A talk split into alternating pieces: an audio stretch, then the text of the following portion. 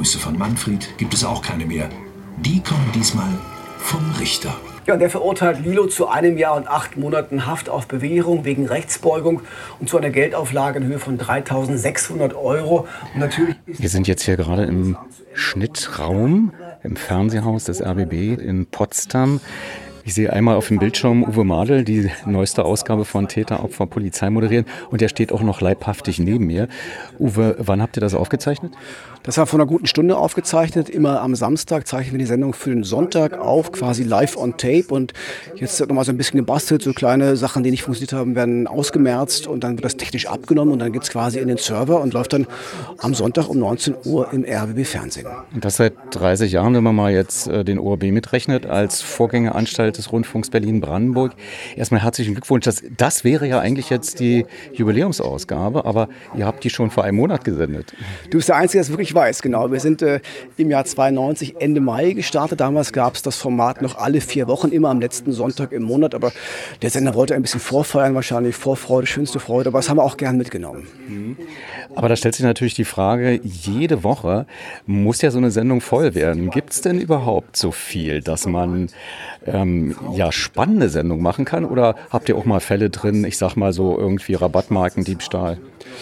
Na, das ist ja praktisch das Besondere bei uns im Gegensatz zu Formaten auch wie Aktenzeichen XY, die vor allem auf die schweren Verbrechen setzen, auf Mord und Totschlag, dass bei uns eben auch das vorkommt, was im Alltag die Leute bewegt. Also Wohnungseinbruch, Wohnungsdiebstahl, betrügerische Geschichten, gerade jetzt in diesen Tagen und Wochen im Internet wieder sehr aktiv. Also wir haben diese kleinen Fälle auch bei uns und auch die sind es wert, gezeigt zu werden, weil es sind die Fälle, die Leute wirklich betreffen, weil Mord und Totschlag ist so selten, dass die meisten Leute das natürlich im eigenen Umfeld nie mitbekommen werden. Jetzt muss ich mal kurz fragen, äh, wer sind Sie? Ich bin die Redakteurin von Täter auf der Polizei. Stören wir eigentlich, wenn wir uns jetzt hier unterhalten? Sie müssen auch irgendwas abnehmen, oder? Ja, ja. Wir konzentrieren uns. Stören wir Sie eigentlich mit dem? nee, nee, das ist alles Atmo. Und CVD? Ja, Anne Mücke. Was hat ein CVD hier zu tun? Naja, hier nicht mehr so ganz so viel. Also es ist eher die Vorbereitung der Sendung und dann bei der Aufzeichnung, ähm, ja, wir gucken jetzt einfach nur, ob alles wirklich okay ist. Dann äh, ziehe ich mich ein ganz klein wenig zurück mit Uwe. Stürzen wir mal zurück, tatsächlich in, in das Jahr 1992. Arte wurde gegründet und Täteropferpolizei. Gibt es da irgendeinen Zusammenhang? Den habe ich noch gar nicht gesehen, aber wir sind ja entstanden im Mai 92. Da gab es diese erste große Programmreform im OEB nach diesem Programm Fehlstart, den es da am Anfang des Jahres gab. Da hat man sich wieder besonnen auf die alten Programmachsen des alten DDR-Fernsehens, äh, wie es der MDR ja auch gemacht hat damals. Und mit Kripo Live, die haben doch also ein ähnliches Format aufgelegt, ne? Ja, Kripo Live gab es dann auch schon etwas länger, das ist schon im alten DFF entstanden, aber äh, wichtig war damals, das war der Hintergrund auch für das Entstehen der Sendung, es gab ähm, eine neue Angst vor Verbrechen im Osten, die im Ostdeutschen Rundfunk Brandenburg entstanden als Format, äh, weil es gab viele neue Phänomene, die es so im Osten nicht gab, also Banküberfall gab es im Osten einfach nicht. Es gibt den alten Witz, weil man so lange aufs Fluchtauto warten musste. Den hast du auch gemacht in der ersten Sendung, den können wir uns mal anhören. Während der Aufschwung Ost hier in Brandenburg eher verhalten daherkommt, meldet die Kriminalstatistik Wachstumsraten, von denen die Wirtschaft eigentlich nur träumen kann. Damit willkommen, meine Damen und Herren, zu Täter, Opfer, Polizei, dem neuen Kriminalreport hier beim Ostdeutschen Rundfunk Brandenburg. Wir greifen da in die Ermittlungen ein, wo vieles noch offen ist und wir rechnen dabei mit Ihrer Hilfe und Anteilnahme, besonders da, wo andere wegsehen. Wir wollen Ihnen aber auch Partner sein, wenn es gilt, Straftaten vorzubeugen. Den klassischen Banküberfall, den gab es hierzulande wohl nur in Kino und Fernsehen. Und sicher nicht nur, weil man aufs Fluchtauto mehr als zwölf Jahre warten musste. Mittlerweile aber entpuppen sich gerade die brandenburgischen Kleinstädte als beliebtes Ausflugsziel für Bankräuber. So auch am 6. Mai, einem ganz normalen Wochentag. Das ist total plausibel. Also Verbrechen war in der DDR sicherlich da, aber nicht mit dieser, mit dieser Emotionalität und mit dieser, mit dieser Aufmerksamkeit bedacht. Es gab auch äh, im fiktionalen Bereich äh, zwei Krimis, äh, Staatsanwalt hat das Wort und Polizeiruf 110. Und dann hat sich das auch getan irgendwie. Genau, das eine waren also die neuen Verbrechen, die die Leute quasi auch überrollt haben. Und das zweite war eben die neue Art von Darstellung von Verbrechen. Also wer in der DDR groß geworden ist, weiß, da gab es maximal so einen kleinen Zweizeiler oder Dreizeiler mal in der Lokalpresse. Aber ansonsten sowas wie Öffentlichkeitsfahndung gab es einfach nicht, weil es auch zum Bild des Sozialismus nicht passte, dass da schwere Verbrechen quasi äh, passieren. Äh, und dann gab es plötzlich äh, den Mord aus Flensburg oder aus Garmisch-Partenkirchen oder aus Neukölln oder aus Rostock plötzlich jeden Tag im eigenen Wohnzimmer. Und das hat Leuten natürlich Angst gemacht. Äh. Zu Recht. Naja, das ist die, diese alte Geschichte von, was ist äh, sagen objektive Sicherheitslage und was ist subjektives Sicherheitsgefühl.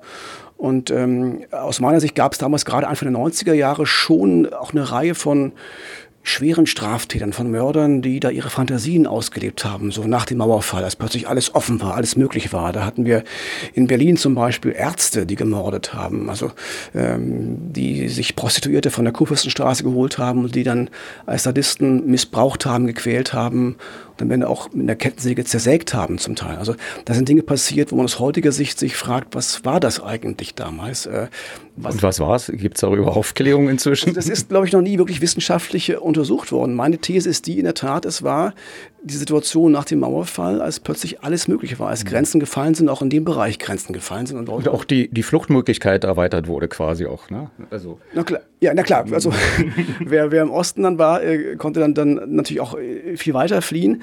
Aber es waren ja auch Westtäter. Also die beiden Ärzte waren sozusagen Westberliner Ärzte am Ende, die da so gemordet haben.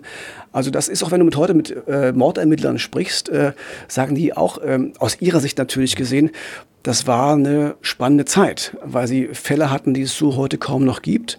Also heute sind so die klassischen Geschichten, so die ähm, Nachsauf-Gewalttaten, die da passieren oder ähm, ähm, auch eine andere Geschichten, aber so diese Verbrecher mit diesen dunklen Fantasien, die auch dann völlig skrupellos und frei ihre Fantasien ausgelebt haben, das war damals recht typisch für die 90er Jahre. Da schließe ich sofort die Frage an, inwieweit sich die Kriminallage im Spiegel deiner Sendung dann auch verändert hat. Gibt es da irgendwie so eine Statistik, wo du sagst, also das hat zugenommen und das hat abgenommen? Durch Corona gar nicht mehr vorstellen, sind die Einbruchsdelikte runtergegangen und irgendwas anderes hoch, Betrug oder so im Online-Bereich? Ja, das sind die, die aktuellen Trends ganz mhm. klar, dass die Straftaten im Online-Bereich zunehmen. Also immer mehr Täter sind online unterwegs äh, und viele Deliktbereiche verlagern sich auch ins Netz, äh, ob Rauschgifthandel oder andere Bereiche auch und vor allem die Betrugshandlung. Was äh, völlig verschwunden ist nahezu, ist zum Beispiel der Banküberfall.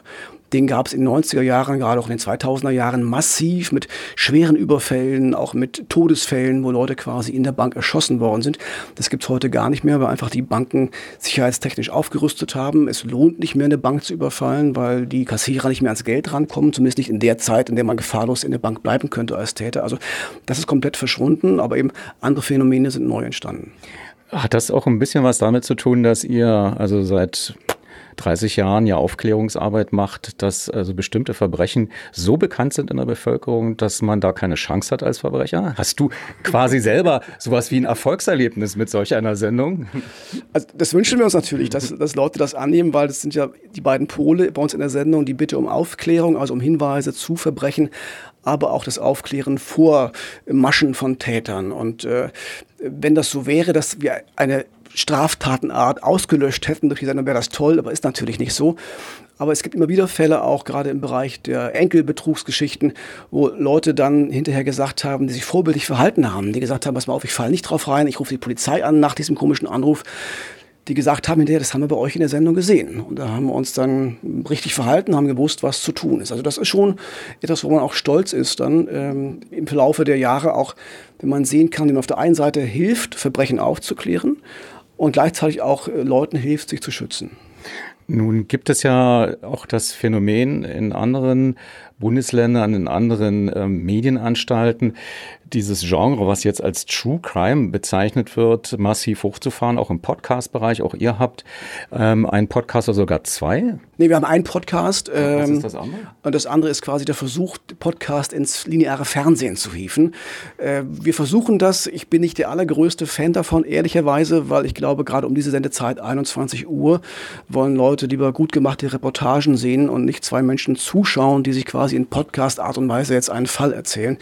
Das ist vielleicht eher was für die späte Schiene, aber auf diesen Podcast im, im normalen Podcast-Bereich, äh, auf allen Plattformen bin ich, bin ich sehr stolz, weil der wird gern gehört und wir versuchen das auf eine sehr seriöse Art zu machen, auch ohne jetzt auf Effekte zu setzen und ohne da jetzt irgendwie vordergründig äh, äh, Gewaltfantasien anzusprechen, sondern äh, das seriös nachzuerzählen, wie so ein Fall passiert ist und wie die Polizei ihn klären konnte und das wird von den Hörern auch so honoriert. Das sind die Reaktionen, die ich erfahre. Für mich ist das ein Phänomen, äh, weil einerseits seit Jahrzehnten gefühlt der fiktionale Kriminalfall sehr stark äh, Aufmerksamkeit erfährt, dann diese realen Kriminalfälle. Ist das ein Zeichen dafür, dass sich unser normales Leben eher langweilig anfühlt. Also dass, dass dieses Gefälle, da ist viel Kriminalität, hier ist eigentlich Langeweile, die Ursache ist für die Beliebtheit oder woher kommt diese Attraktivität beim Verbrechen zuzuschauen, beziehungsweise bei der Aufklärung? Ich glaube, am Ende ist es eine Frage der Emotionen, also, weil wir Menschen, wir lieben Emotionen. In der Liebe sind sie positiven, die guten Emotionen, die uns ansprechen. Und ähm, im Crime-Bereich sind es natürlich eher negative Emotionen, Angst, Unsicherheit, ähm, aber auch das Gefühl der Erleichterung, wenn etwas gut ausging am Ende. Ich glaube, diese Emotionen rufen Menschen gern ab und sie finden diese auch im Crime-Bereich. Und ich merke auch so ein bisschen, dass er ein Gefühl, das ist jetzt nicht untersetzt medienwissenschaftlich, aber gerade jetzt in, den, in der heutigen Zeit der Ukraine-Krise und der großen Krisen ähm, äh, haben so True Crime-Formate eher schwerer mittlerweile. Auch ein bisschen, weil die Leute sagen, wir haben so viel Gewalt um uns herum, wir haben so viel Unsicherheit um uns herum, wir brauchen das nicht auch noch. Da suchen wir eher den guten Ausgleich, die guten Gefühle. Dann äh, machen wir aber trotzdem neugierig auf die Sendung Sonntagabend 19 Uhr. Was wird thematisch von dir diesmal abgebildet? Also wir haben eine Reihe von spannenden Fällen. Mich hat äh, sehr fasziniert ein, ein, ein, die Fahndung nach einem Serienräuber, der 28 äh, Supermärkte überfallen hat in Berlin und Brandenburg und das über sechs Jahre hinweg über 60.000 Euro erbeutet und dann plötzlich Schluss machte.